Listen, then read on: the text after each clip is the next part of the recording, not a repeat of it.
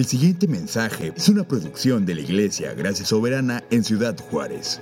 Para más información, visítanos en www.graciasoberana.org.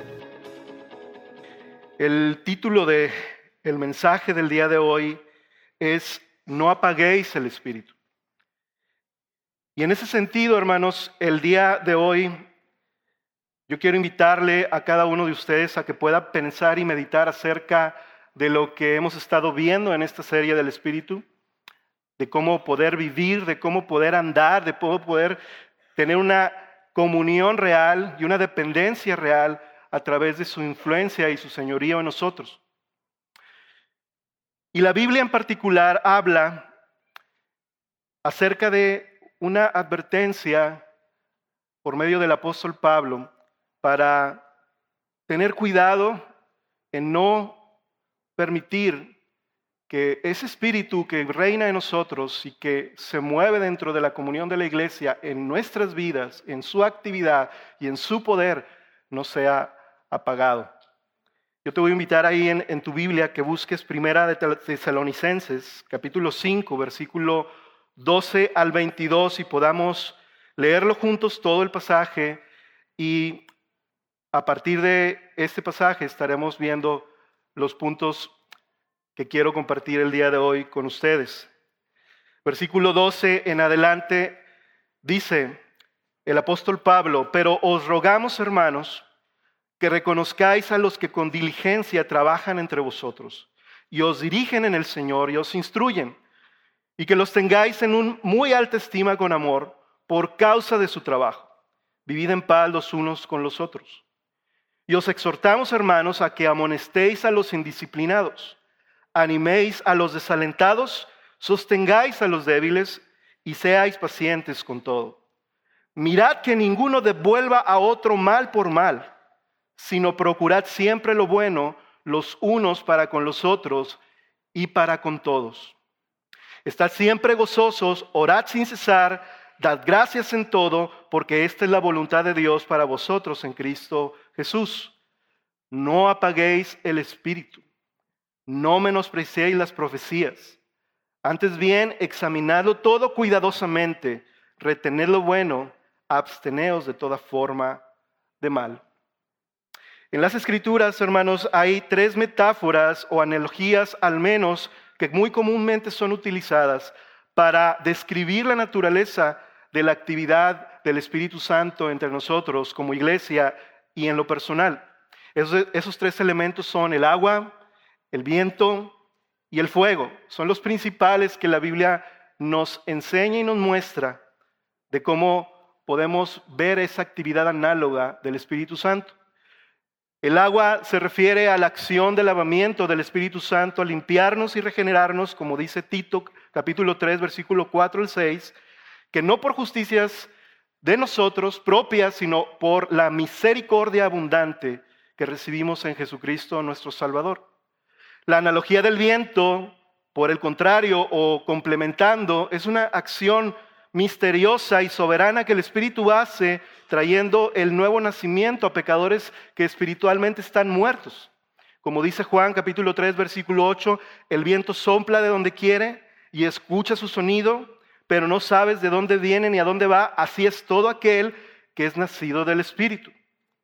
Y la analogía del fuego, que es la que el día de hoy vamos a estar de alguna manera abordando, es muy valiosa y es utilizada no solamente en este texto en Primera de Tesalonicenses 5:19, sino hay otros pasajes que nos hablan acerca de la relación del fuego con la obra del Espíritu Santo en nosotros, como en Mateo capítulo 3, donde Juan el Bautista habla de que él bautizará en agua para arrepentimiento, pero que Cristo, el que viene detrás de él, bautizará en el Espíritu Santo y con fuego. También en Hechos capítulo 2, versículo 1 al 4, en Pentecostés, por ejemplo, cuando viene el Espíritu Santo sobre los discípulos en el aposento alto, aparecen lenguas de fuego o lenguas como de fuego y fueron llenos del Espíritu. Podemos observar la relación que hay entre la actividad y la llenura del Espíritu Santo con el fuego y esta analogía que el apóstol Pablo nos dice. Y por último, a Timoteo, en 2 de Timoteo 1.6, le dice Pablo, aviva el fuego de Dios aviva el fuego del don de Dios que habita en ti.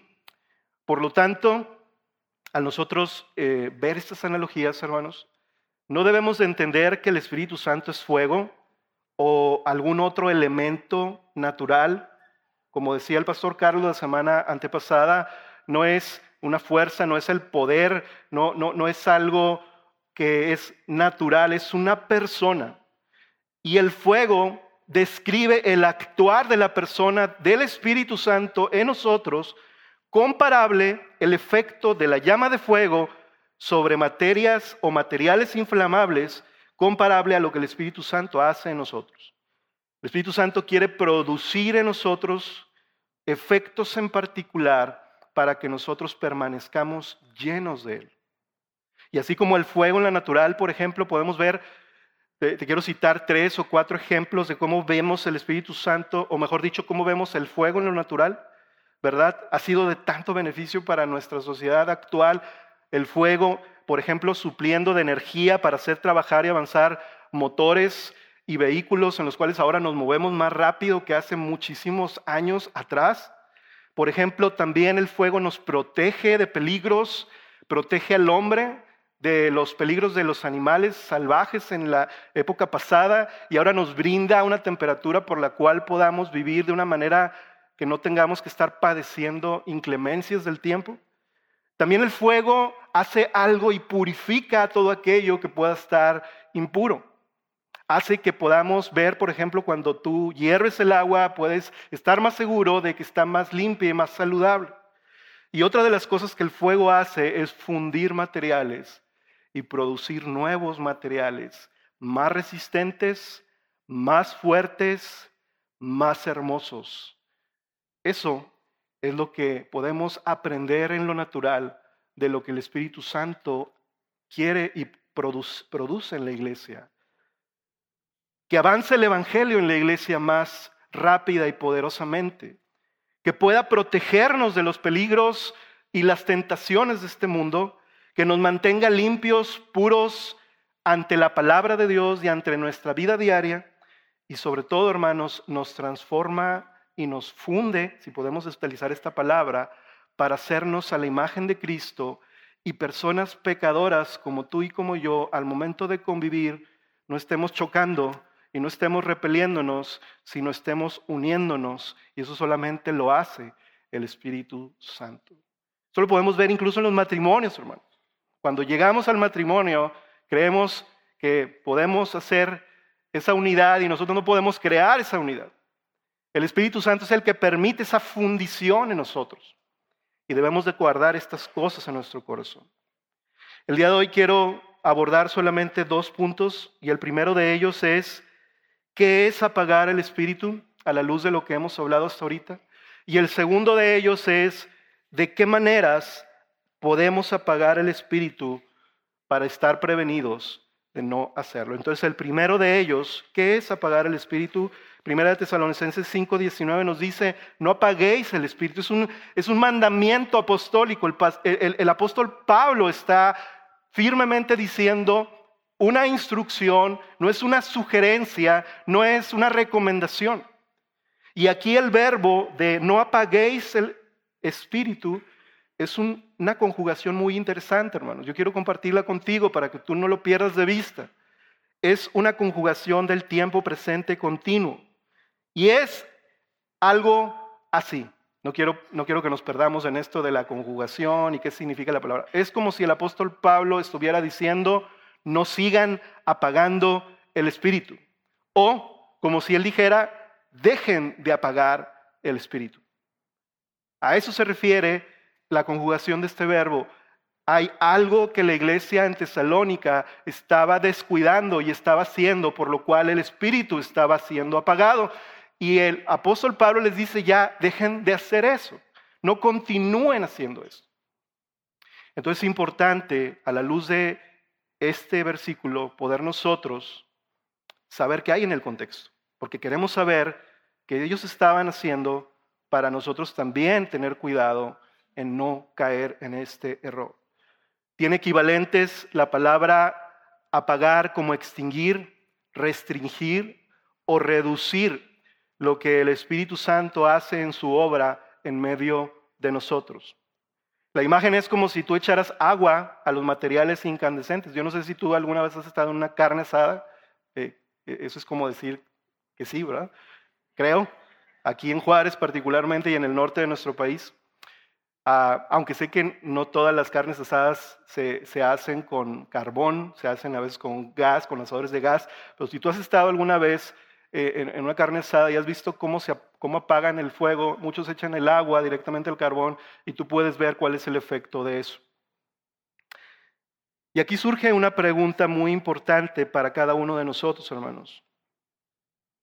El, el apóstol Pablo nos está ordenando por medio de este mensaje a la iglesia en Tesalónica que no apaguemos el espíritu, pero surge una pregunta. ¿Quién de nosotros pensaría que esto es posible? ¿Quién de nosotros pensaría que nosotros como seres humanos podemos restringir o limitar lo que Dios el Espíritu Santo, omnipotente, soberano, pudiéramos nosotros restringir algo de lo que Él hace? Sin embargo, el apóstol Pablo nos está diciendo que es posible y que en algún sentido Dios permite que a veces nosotros en nuestro actuar podamos tener un impedimento, podamos restringir las manifestaciones del mismo espíritu entre nosotros. Y quiero que pienses en qué tan serio es este problema, hermanos, porque a veces es necesario detenernos y pensar qué es lo que está pasando en lo más interior de nuestro corazón respecto al Espíritu Santo. Todo lo que tú y yo conocemos acerca de nosotros mismos, acerca de Dios, acerca de Jesús, acerca de la eterna palabra de Dios, lo debemos completamente a la enseñanza del Espíritu Santo en nosotros. Toda la iluminación del Evangelio que tú tienes, todo el crecimiento en santificación que tienes en tu vida, la fuerza y la esperanza que posees y que yo poseo en nuestro camino a la gloria, lo debemos solamente a ese actuar del Espíritu Santo en nosotros. No hay otra razón, no hay otro motivo más que el Espíritu Santo actuando en nosotros. Por lo tanto, ahí donde la persona del Espíritu Santo es atesorada y honrada, ahí donde su comunión y ministerio es apreciado y sensiblemente cuidado, entonces se experimentará su influencia confortadora, su iluminación y santificación avanzarán de formas fructíferas y duraderas en la vida personal. Lo contrario a este honrar y a este atesorar el Espíritu es apagar el Espíritu. El deshonrar y el menospreciar el ministerio y la persona del Espíritu Santo en nosotros, descuidando nuestra comunión con Él y endureciendo nuestro corazón, viendo todas las cosas naturales y olvidándonos de lo sobrenatural del actuar del Espíritu Santo en nosotros, es apagar el Espíritu. La Biblia nos hace una advertencia de tomar muy en serio esto. La Biblia, nos dice que las personas que no conocen al Señor, los pecados más serios y más graves que ellos pueden cometer es deshonrar al Espíritu Santo, resistir definitivamente al Espíritu Santo y blasfemar de la persona del Espíritu Santo. Y a nosotros como creyentes, la Biblia también nos dice que hay al menos tres maneras en que nosotros pudiéramos pecar contra el Espíritu Santo. Y una de ellas es apagándolo.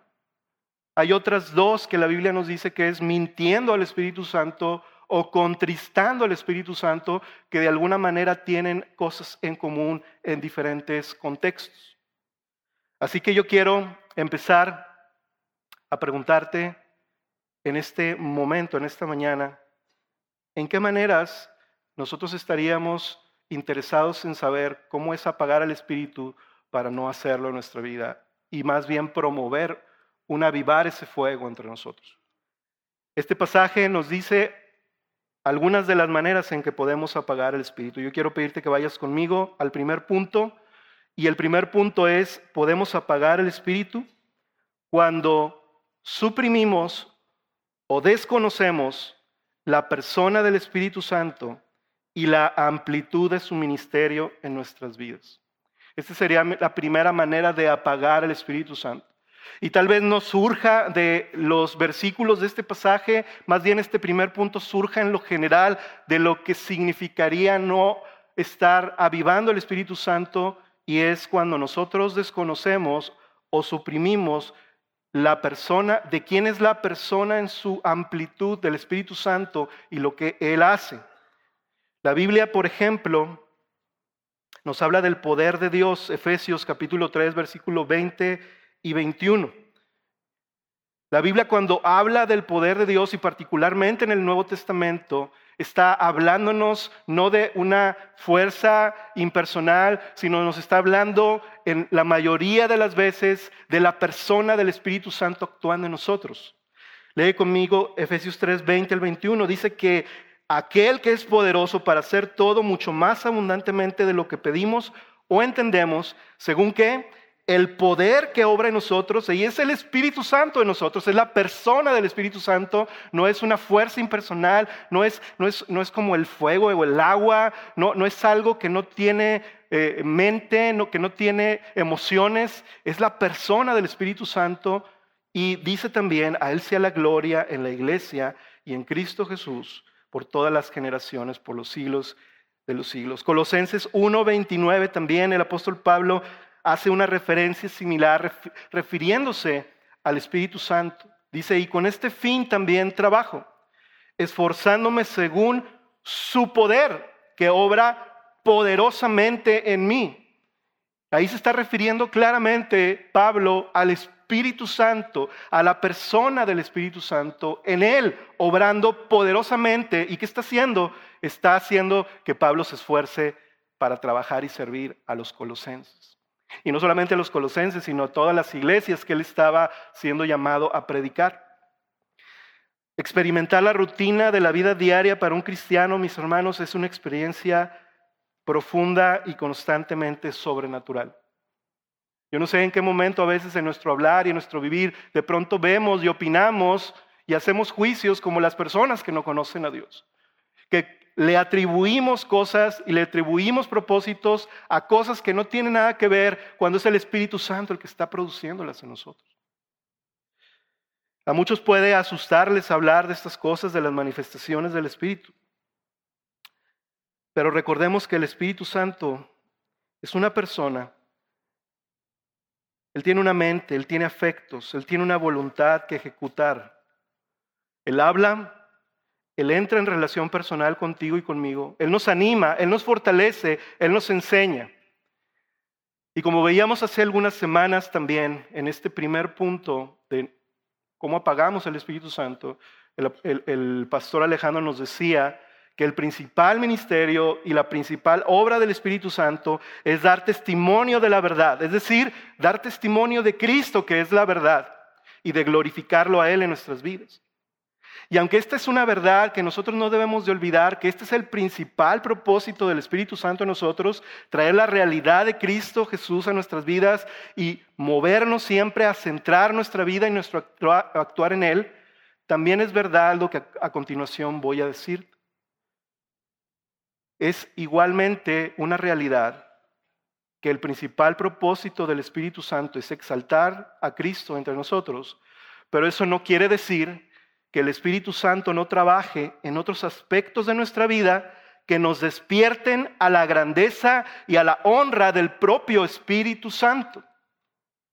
Porque el Espíritu Santo es Dios. Sí, su tarea principal es dirigirnos a Cristo, pero no es la única tarea que Él tiene porque Él quiere también revelarnos aspectos de su persona y de su obrar en nosotros.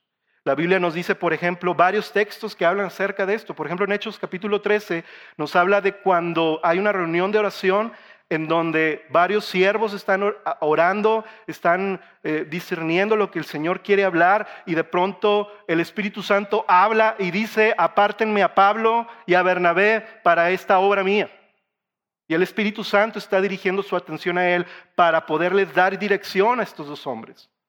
Otro capítulo, otro pasaje que nos habla de esta atención del Espíritu Santo es en Hechos capítulo 15, donde hay un concilio en Jerusalén, los apóstoles están junto con los ancianos, están debatiendo de cosas para ver si son necesarias, eh, exigírselas al cuerpo de Cristo que estaban haciendo, tal como circuncidarse o comer ciertos alimentos. Y el Espíritu Santo dice ahí en, el capítulo 15 de Hechos que al Espíritu Santo le pareció bien lo que ellos habían decidido, que era no imponerles ninguna otra carga.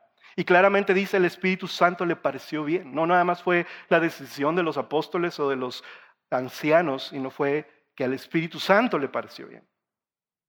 En Romanos 8, por último, otro ejemplo es en el versículo 15 al 17, el Espíritu Santo nos da testimonio a nuestro espíritu de que somos hijos de Dios y eso nos hace tener evidencias experienciales vivas de nuestra adopción que tu espíritu puede experimentar emocionalmente, saber que tú eres hijo de Dios. ¿Y sabes por qué ocurre eso? Porque el Espíritu Santo está dando testimonio a tu espíritu de que eres adoptado, que eres hijo de Dios. Por lo tanto, como dice en palabras del teólogo Sinclair Ferguson, es un error decir que el Espíritu no atrae la atención hacia sí mismo. Algunos hasta lo llaman a Él como el miembro tímido de la Trinidad. Que su tarea es glorificar a Cristo, no hablar o centrar la atención en Él mismo. Es un error llegar a la conclusión que no deberíamos prestar atención al Espíritu en absoluto ni crecer en su conocimiento personal. El hecho de que en su actividad divina no atraiga la atención sobre Él, sino sobre el Padre y el Hijo, nos debe llevar a buscarlo y conocerlo mejor, experimentar comunión con Él de forma íntima y no a la inversa. Para pasar a nuestro siguiente punto, yo quiero que me acompañes ahora a Efesios capítulo 2, versículo 21 al 22. Y en la versión de la nueva versión internacional yo quise estudiar o quise leer este versículo para poder pasar al siguiente punto que se conecta con el hecho de que el Espíritu Santo no solamente mora en nosotros y mora en la iglesia, sino quiero que leas conmigo lo que también el Espíritu Santo hace en nosotros. Dice el versículo 21 al 22, en él todo el edificio bien armado se va levantando para llegar a ser un templo santo en el Señor. En él también ustedes son edificados juntamente para ser morada de Dios. ¿Por qué? Por su Espíritu. Quiero, quiero que veas un poco este versículo y veas que no solamente el Espíritu Santo habita en nosotros, sino que Él también diseña la habitación en donde Él va a estar. Él diseña y Él edifica su morada, no nada más está en nosotros. Muchos de ustedes Tal vez les encantaría saber que pueden adquirir una casa no a la medida del dueño del fraccionamiento que está construyéndolas, sino a la medida que cada uno de ustedes quisiera tener. Bueno, el Espíritu Santo sí es el dueño de nosotros y no solamente ha decidido morar en nosotros, sino también Él ha diseñado a su iglesia en este cuerpo local para manifestarse de manera poderosa. Él está aquí con nosotros porque Él se agrada de estar en nosotros por medio de la obra que Él está haciendo. Segundo punto, apagamos el espíritu cuando descuidamos la honra y la estima al liderazgo de la iglesia. Versículos 12 y 13 de Primera de Tesalonicenses, capítulo 5. Acabamos de leer en el 12 y en el 13, pero quiero que vuelvas a leerlo conmigo. El apóstol Pablo les dice a los hermanos que reconozcan a los que con diligencia trabajan entre ellos y les dirigen en el Señor y les instruyen y que los tengáis en muy alta estima con amor por causa de su trabajo.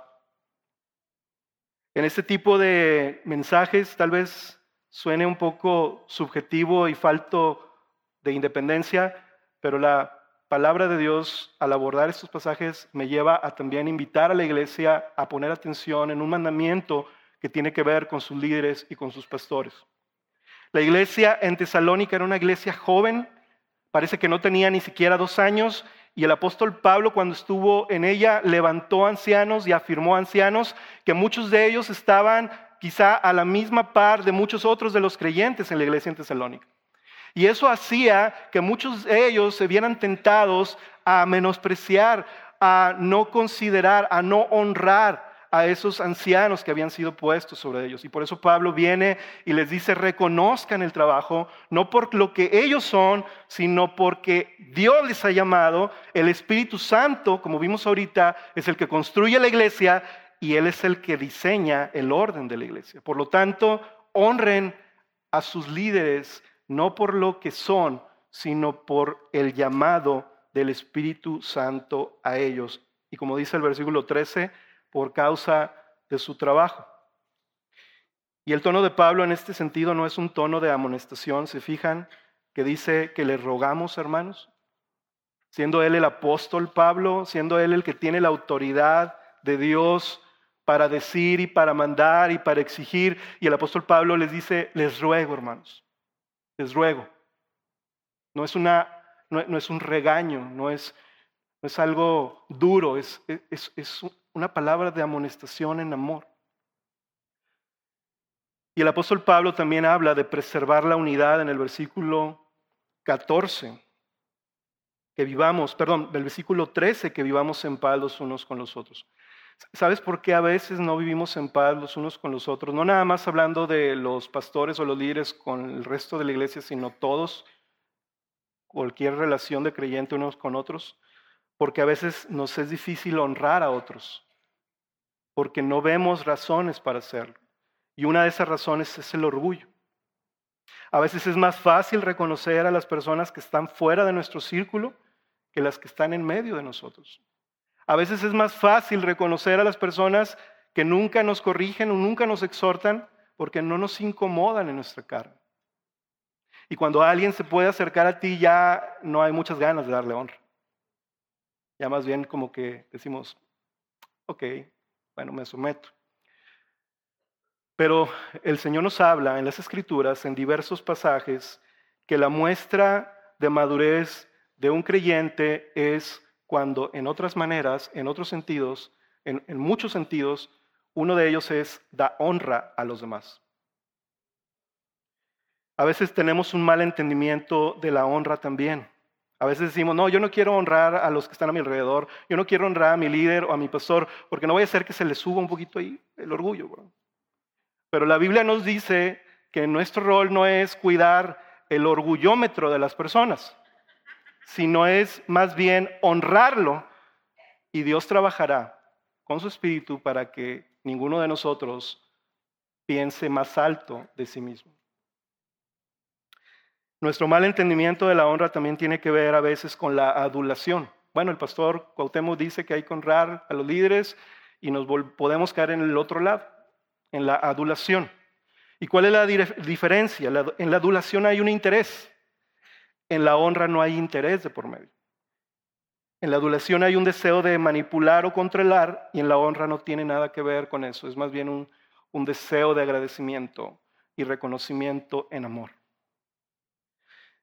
Y no olvidemos, hermanos, también que a veces puede volverse extenuantes labores de un pastor o de un líder. No estoy hablando de aquí, de esta iglesia nada más, sino en general la labor de los pastores la intensidad de la batalla las espirituales y naturales, la vida de la familia, las incomprensiones, los malos entendidos, la resistencia, las quejas, las acusaciones, todo esto puede extenuar la labor que nuestros pastores hacen. Hay expectativas de otros y hay expectativas de nosotros mismos que son irreales. Por lo tanto, el Espíritu Santo nos dice que busquemos vivir en paz los unos con los otros para no apagar el Espíritu. En Hebreos capítulo 12, versículo 14 al 15, ese versículo no se los di, discúlpenme allá los de producción, no se los di, pero recuerden es el versículo donde el autor de los Hebreos habla a la iglesia y les dice que sin santidad nadie que podrá ver al Señor. Bueno, antes de eso dice, procurad la paz y la santidad sin la cual nadie podrá ver al Señor. O sea que la paz es tan importante como la santidad. Algunos de nosotros estamos diciendo, sí, pastor, yo estoy en un grupo de discipulado y estoy muy interesado en el crecimiento de mi carácter, en la semejanza a Cristo. Es igual de importante que busquemos la paz entre nosotros, que procuremos la paz entre nosotros, aun cuando nosotros tengamos razones para no estar en paz con los demás. Número tres, apagamos el espíritu cuando dejamos de velar unos por otros en la comunidad de la iglesia. Versículo 14 al 15 de Tesalonicenses. Y os exhortamos, hermanos, ya esto ya no es a un grupo de personas en particular, ya no es a los líderes, es a toda la iglesia, dice, a que amonestéis a los disciplinados, animéis a los desalentados, sostengáis a los débiles y sean ustedes pacientes con todos. Este es un mandamiento igualmente importante para mantener el fuego del Espíritu Santo entre nosotros. El pastor Miguel Núñez una vez compartió una frase que él leyó en el libro de su padre natural, una vez que él había fallecido, y dice tal cual esta frase, no hay nada más desigual que tratar igual a los que no son iguales. El apóstol Pablo exactamente eso es lo que está diciendo aquí en esta carta, que nosotros los creyentes, no solo los pastores, somos llamados a abordar e involucrarnos en el bien de toda la iglesia con diferentes grupos de personas de manera distinta, dependiendo de cómo ellos se encuentran, si no queremos apagar el espíritu. A veces pensamos que a todos hay que amonestarlos o que todos hay que alentarlos o que todos hay que sostenerlos cuando el, apóstol Pablo nos invita a pensar en que hay tantas personas en la iglesia que nosotros necesitamos pedirle al Espíritu Santo sabiduría y discernimiento para poder hacer lo correcto con cada grupo de personas correcto. Pregúntale a tus hijos, ¿verdad? Cuando estás regañando a, a uno de ellos, cuando el otro no tiene nada que ver y los estás regañando de parejo, ¿verdad? Vámonos. Bueno, eso es una advertencia que también la Biblia nos dice que no exasperemos a nuestros hijos. ¿Por qué se exasperan? Porque a veces los tratamos por igual cuando no es justo. Lo mismo Pablo, el apóstol, nos está invitando a nosotros para no apagar el espíritu, necesitamos estar conscientes, pero para eso necesitamos involucramiento con las personas. Necesitamos tratar a las personas, necesitamos convivir con las personas, necesitamos ser vulnerables a lo que otras personas pueden ocasionarnos a nosotros. Amonestar a los indisciplinados es un cuidado genuino de alguien que ama a su hermano. Primera de Corintios 4:14, el apóstol Pablo les dice a los corintios que vaya que eran indisciplinados en muchas maneras, pero fíjense cómo el apóstol Pablo aborda a estos creyentes en Corinto. Les dice, no os escribo esto para avergonzarlos, sino para qué? Amonestarlos como a hijos míos amados. La amonestación y el tono que corresponde cuando alguien amonesta a otro no es en ningún sentido para avergonzarlo, ni para menospreciarlo, ni para hacerlo sentir mal, es para que él vea su indisciplina y que pueda ver también el tono de nuestras palabras como amados de nosotros. La palabra indisciplinados aquí los comentaristas dicen que se puede ampliar y se puede deber a desórdenes en la vida de los creyentes como la ociosidad, la rebeldía, entre otras. Hermanos, que puede ser que se someten externamente, pero no internamente a las reglas y ocasionan problemas a los demás con sus inconformidades y empujan a otros a descuidar su orden, sujeción y disciplina.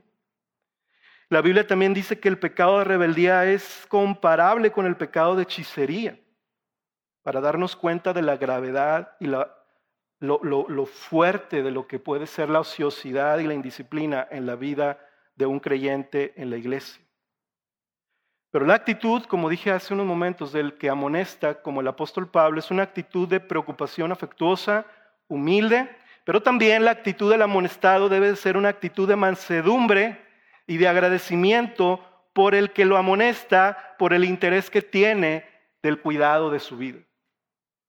Pero es bien difícil en la carne, ¿verdad? En la carne no, no, no estamos viendo, ay, gracias hermano, que tú te interesas tanto en mí. nuestra carne dice, ah, sí, pero tú no te has dado cuenta de lo que tú haces y vienes todavía a corregirme a mí. ¿O soy el único que le pasa esto? La risa me dice lo contrario. Y también la Biblia, hermanos, nos dice que este es un llamado de velar los unos por los otros porque cuando somos indiferentes a este llamado, estamos apagando el Espíritu.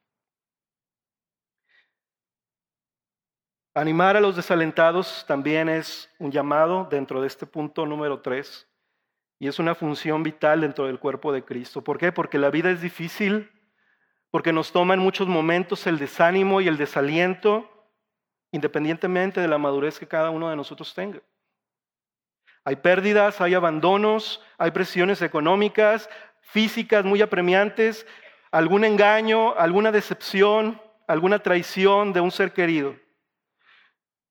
Necesitamos rogarle al Espíritu Santo que nos ayude a procurar cultivar ese deseo de poder discernir en quién de nuestros hermanos a nuestro alrededor está pasando por esa situación de desaliento para que el Señor nos use.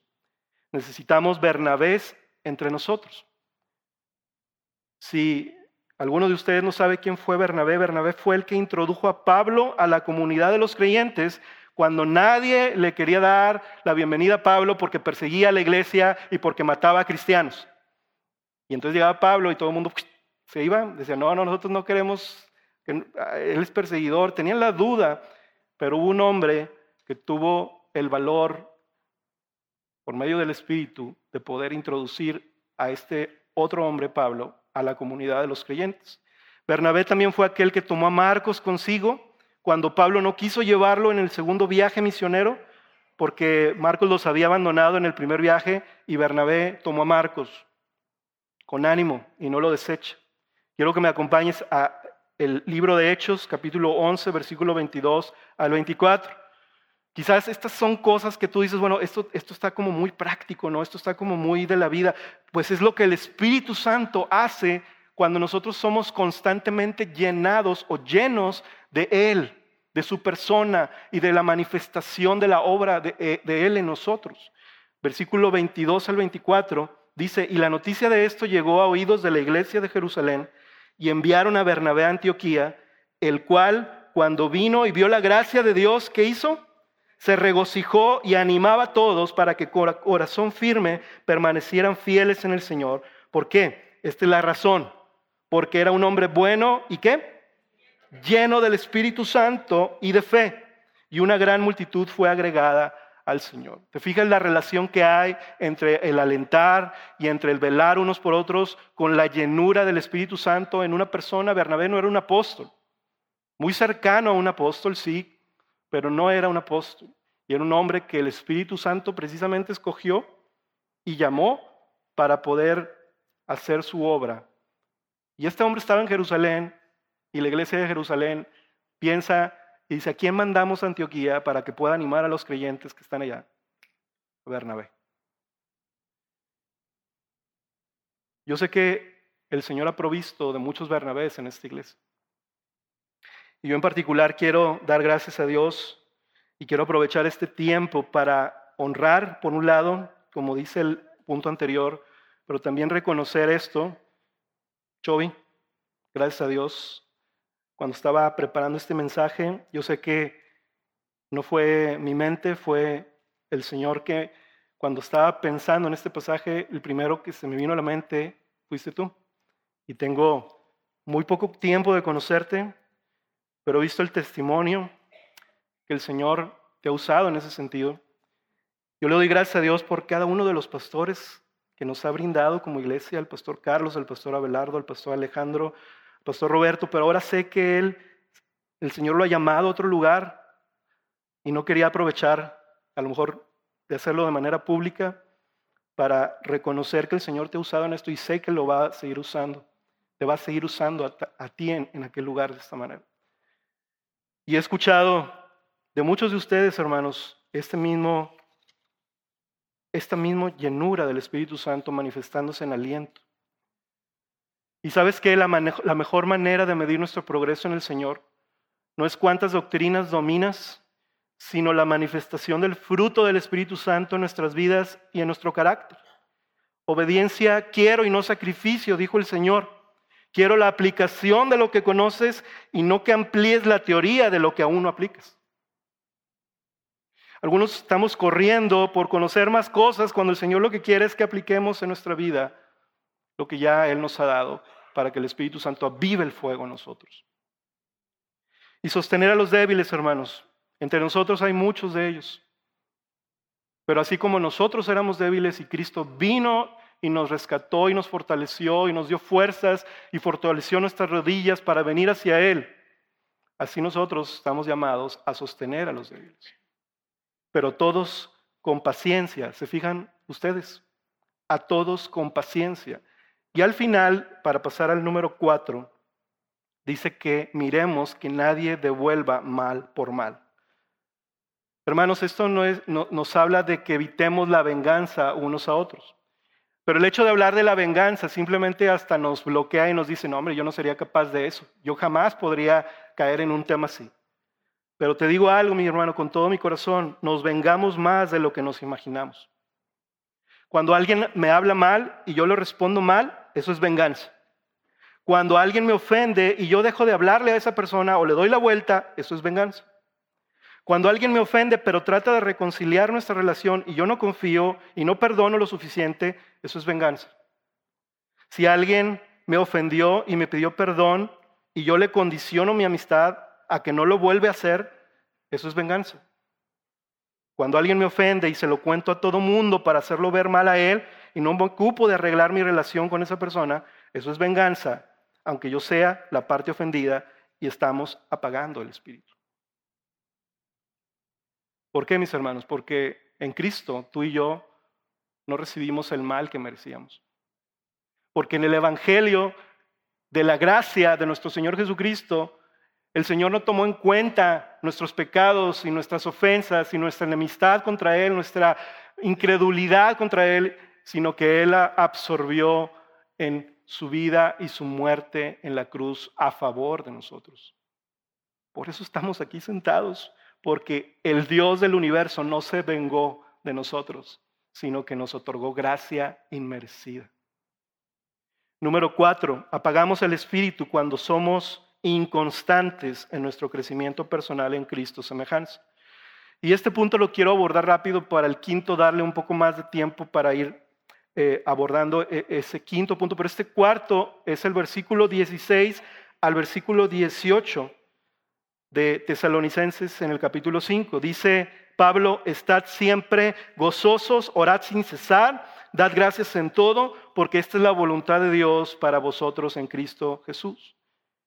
Estos tres mandamientos como en paquete no solamente se distinguen en esta parte de las escrituras, sino en otros tantos lugares de las escrituras como una muestra del fruto del Espíritu Santo en nuestro carácter y crecimiento a Cristo semejanza.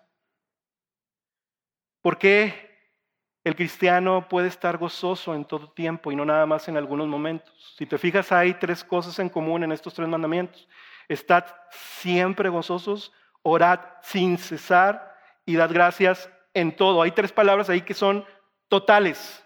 No es de cómo me sienta, no es de cómo yo venga, es porque el Señor me ha mandado a estar así siempre, en todo y sin cesar. ¿Por qué? Es posible que un cristiano pueda actuar en gozo, no por las circunstancias que le ocurren, porque las circunstancias a veces no nos sonríen, a veces no son favorables y a veces confundimos el gozo con felicidad. A veces creemos que la felicidad es el gozo, pero la felicidad es el fruto de las circunstancias favorables en tu vida, pero el gozo es el fruto del Espíritu Santo en medio de circunstancias no favorables en tu vida. Por lo tanto, Dios no quiere que estés feliz todo el tiempo. Dios quiere que estés gozoso todo el tiempo. Para que, como dice el apóstol Pablo, como entristecidos, mas siempre gozosos. ¿Por qué? Porque las circunstancias duelen, porque los problemas calan, nos entristecen, pero al mismo tiempo el fruto del Espíritu Santo está produciendo un gozo mayor porque tenemos una promesa y una esperanza segura. Lucas capítulo 10, versículo 20 al 21. Quiero que me acompañes para que veas precisamente a alguien que tiene la manifestación completa de estas tres características en gozo, en agradecimiento y también en orar sin cesar. Dice el Evangelio de Lucas 10, 20 al 21. Sin embargo, dice Jesús a los discípulos, no os regocijéis en esto de que los espíritus se les someten, sino regocijaos de que vuestros nombres están escritos en los cielos. Y fíjate la reacción de Jesús. En aquella misma hora Jesús se regocijó, ¿cómo? Mucho. ¿En dónde? ¿O en quién? En el Espíritu Santo. Y dijo, te alabo Padre, Señor del cielo y de la tierra, porque ocultaste estas cosas a sabios y a inteligentes y las revelaste a los niños. Sí, Padre, porque así fue de tu agrado. Aquí vemos el gozo del Señor Jesucristo, aquí vemos ese, esa relación de oración sin cesar entre el Padre y Él, y vemos el agradecimiento cuando le dice, te alabo Padre por lo que haces. Y les dice a los discípulos, hey, tengan cuidado de no poner su alegría y su gozo en esto de que los espíritus se les someten. Pongan su gozo en que sus nombres están escritos en el libro de los cielos. Hermanos, ¿dónde está nuestro gozo en esta mañana? Cuando estamos pasando por situaciones difíciles y estamos conscientes que somos creyentes y Dios quiere que nos regocijemos en el Espíritu Santo, porque está en nosotros. El mismo Espíritu que habitó en Cristo y le resucitó de los muertos es el que está ahorita en ti y desea ardientemente que avives el fuego de su presencia en ti y en nosotros como comunidad. Número cinco,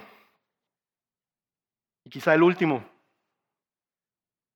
Digo quizá porque tengo uno ahí abajo que a lo mejor no alcancemos a ver Apagamos el espíritu cuando menospreciamos los dones del espíritu, particularmente profetizar. Versículo 19 al 21. Dice el apóstol Pablo, como conclusión del contexto anterior, si lo leyéramos como les comenté desde el principio, diría, dejen de apagar el espíritu. Y luego que dice, no menospreciéis, menospreciéis, perdón.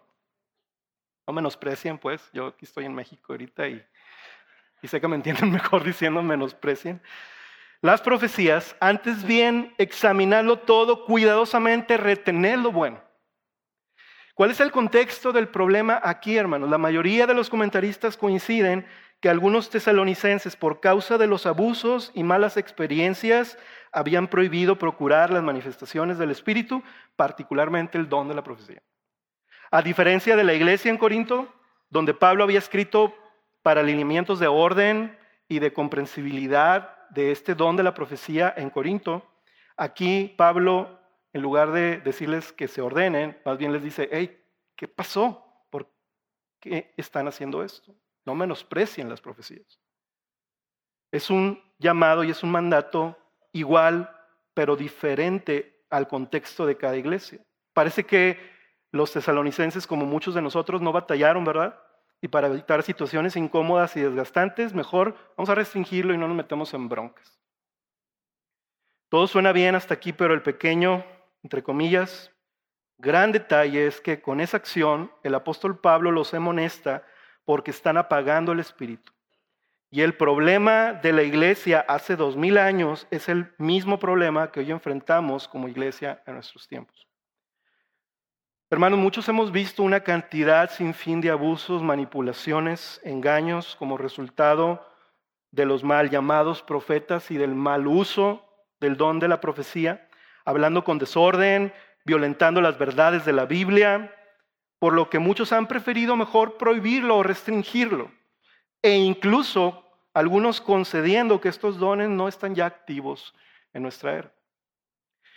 El problema de esto, hermanos, es que las mismas sagradas escrituras, inspiradas por el Espíritu Santo, nos hablan claramente y nos dicen que no podemos legislar y establecer reglas para proteger la palabra de Dios yendo en contra de la misma palabra de Dios y sus propios mandamientos. Pablo les dice a los tesalonicenses, no, no menosprecien las profecías, no se burlen de las profecías, es lo que en otro equivalente diría. Antes bien, sospechen de ellas, es lo que dice Pablo. No, ¿verdad? Antes bien, prohíbanlas, antes bien lleguen a la conclusión diferente de que no son necesarias a la edificación de la iglesia, no.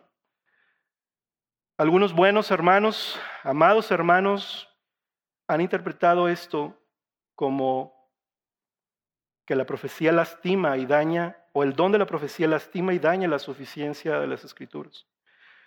Pablo dice aquí, examinarlo todo, retener lo bueno, lo cual nos lleva a la realidad de que el don de profecía tiene un propósito que el mismo Espíritu Santo diseñó, que las mismas escrituras nos enseñan y la razón del por qué nos ha llamado a no menospreciarlo están en las mismísimas escrituras. Y también en las mismísimas escrituras se nos invita y se nos manda a procurar los dones espirituales, particularmente el don de la profecía. Así es que yo quiero darte dos puntos en esto nada más. ¿Qué es el don de la profecía? ¿Y cuáles son las diferencias entre el canon de las escrituras, que es la Biblia, que tenemos aquí la palabra autoritativa inspirada por Dios, infalible, y el don de la profecía.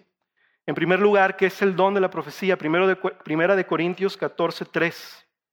Lee conmigo el propósito de lo que es el don de la profecía. El don de la profecía es un don espiritual dado por el Espíritu Santo para el beneficio de la iglesia. Dice eh, Primera de Corintios 14, 3 pero el que profetiza habla a los hombres para edificación, para exhortación y consolación.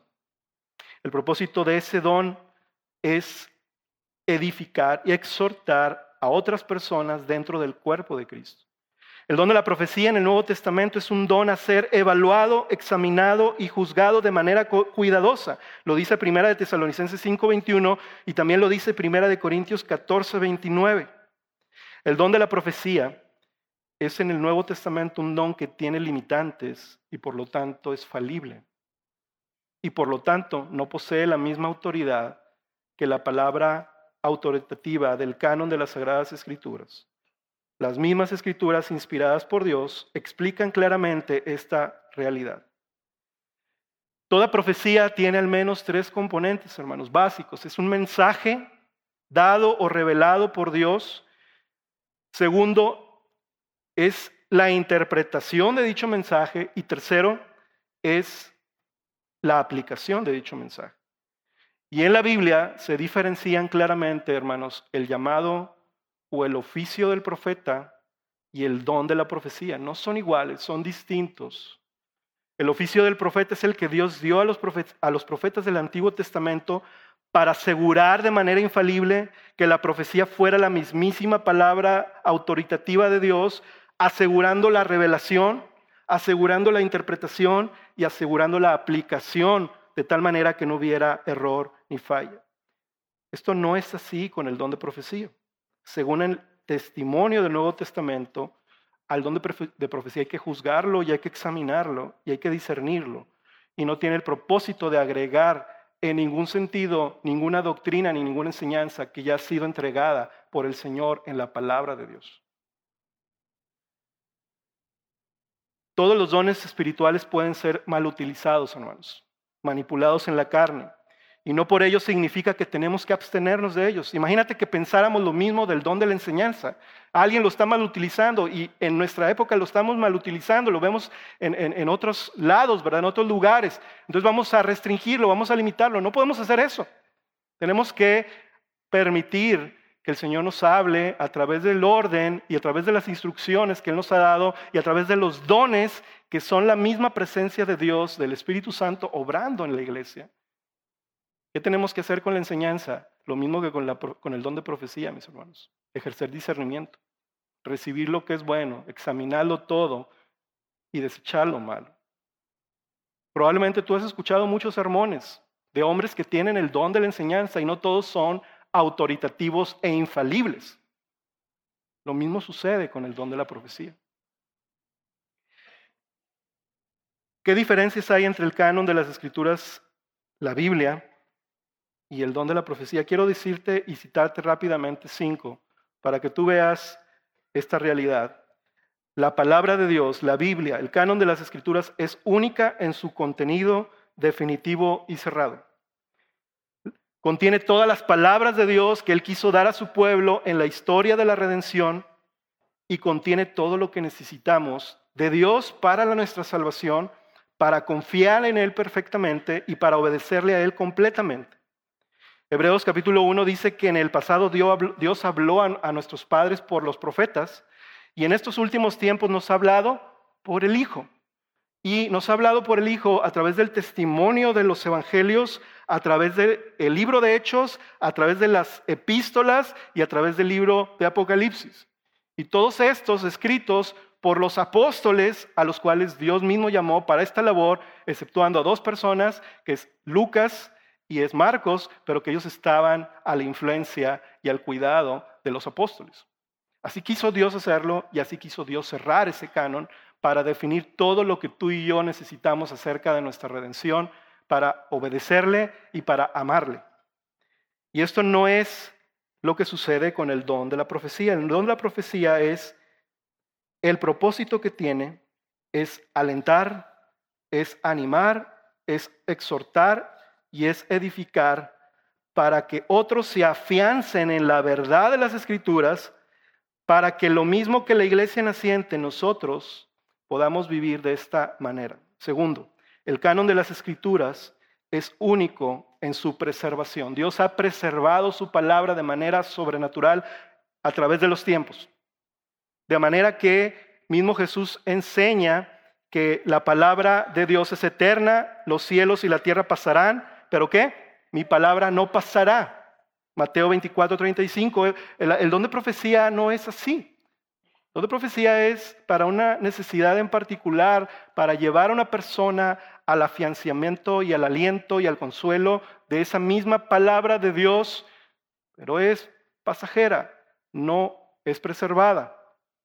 Número tres, el canon de las escrituras, la Biblia es única en su autoridad. Toda la escritura es inspirada por Dios, segunda de Timoteo capítulo 3. Toda su palabra es verdad y es escudo para los que se refugian en él, Proverbios capítulo 30.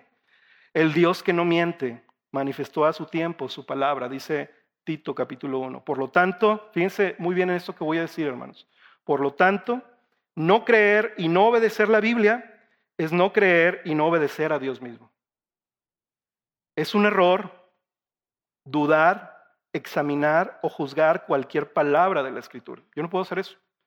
La Biblia dice más bien que la palabra me examina a mí y me juzga a mí. Pero en el caso del don de la profecía, hermanos, eh, sería un error no examinarla, no juzgarla. Sería un error no probarla. Y por eso Pablo al mismo tiempo dice, no menosprecien las profecías. Antes bien, ¿qué dice?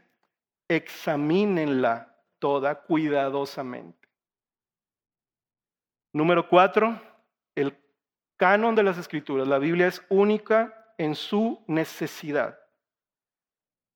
Las escrituras son necesarias para producir vida nueva e iluminar los corazones para que las personas vengan al Evangelio de Cristo.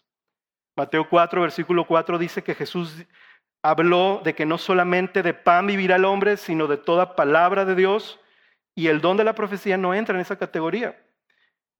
El don de profecía no ilumina a los no creyentes para venir al Evangelio de Cristo y no produce vida. El don de la profecía es, como dije hace unos momentos, es edificar, es alentar y es consolar al cuerpo de Cristo para que aviven el Espíritu en medio de ellos, para saber que el Señor está cerca por una situación que yo estoy pasando. Y por último, el canon de la Escritura es única en su dirección. Las Escrituras fueron dadas por Dios para darnos dirección en los aspectos más generales y más detallados de nuestra vida, hermanos rigen y gobiernan nuestros valores y criterios de decisión de manera integral y tienen el poder de darnos certeza y seguridad que al obedecerla estaremos haciendo la voluntad de Dios. Estaremos seguros que estamos haciendo la voluntad de Dios.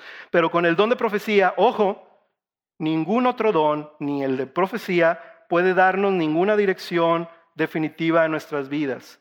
De hecho, esa es la razón por la cual Alguien que habla con el don de profecía no debe utilizar las palabras, así dice el Señor.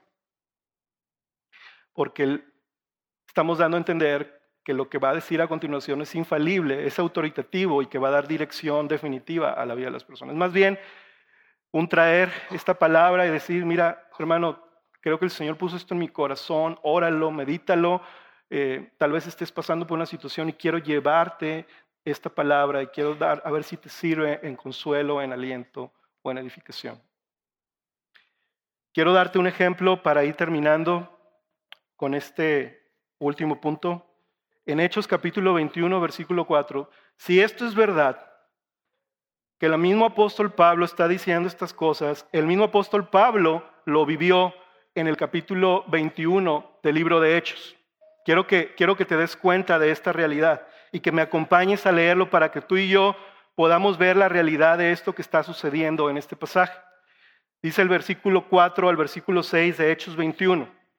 Después de hallar a los discípulos, Pablo se dirigía a Jerusalén junto con otras personas acompañándolo, Lucas, uno de ellos, y dice que nos quedamos ahí siete días y ellos le decían a Pablo por el Espíritu que no fuera a Jerusalén.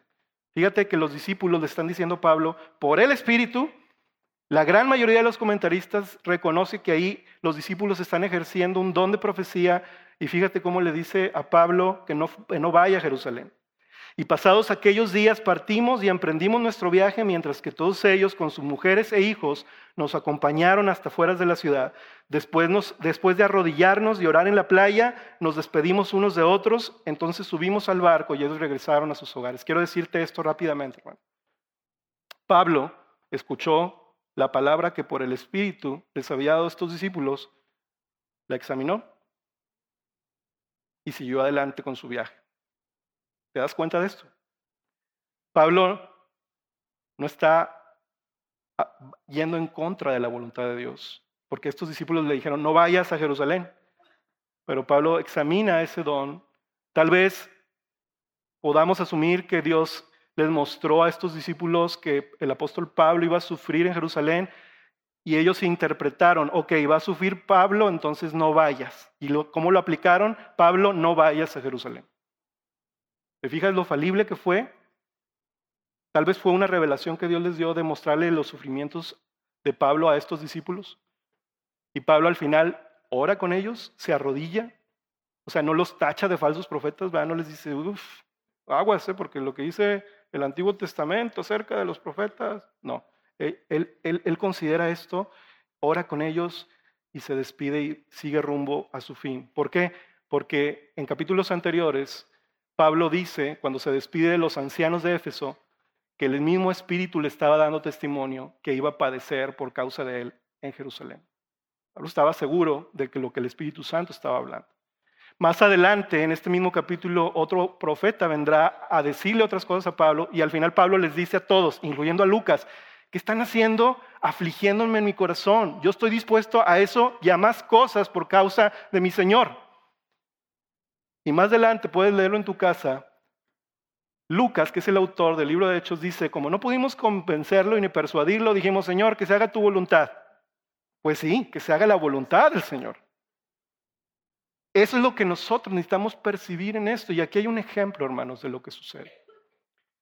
Quiero ir concluyendo con este punto, hermanos, y darnos cuenta que hay dones entre nosotros que el Espíritu Santo ha dado y que no nada más nos ha llamado el Señor a medio practicarlos o medio vivirlos, sino a procurarlos, pero también a examinarlo todo y retener lo bueno. Quiero pedirles a los jóvenes de la alabanza que pasen y quiero concluir con esto y quiero pedirte que me acompañes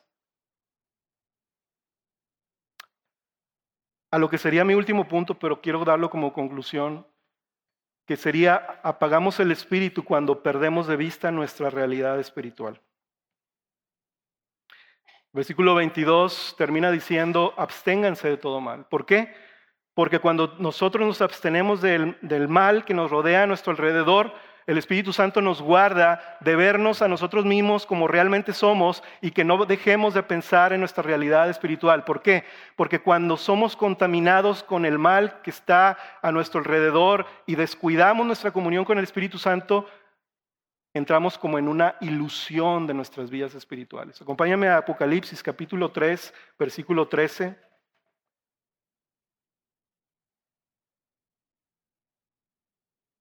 Y dice el Señor en los mensajes a las iglesias, dice, el que tiene oído, oiga lo que el Espíritu dice a las iglesias. Y en el versículo 15 nos dice el Espíritu de Cristo en nosotros, a lo mejor tú puedes desconocer tu realidad o has estado apagando la realidad del Espíritu en tu vida, pero yo conozco tus obras.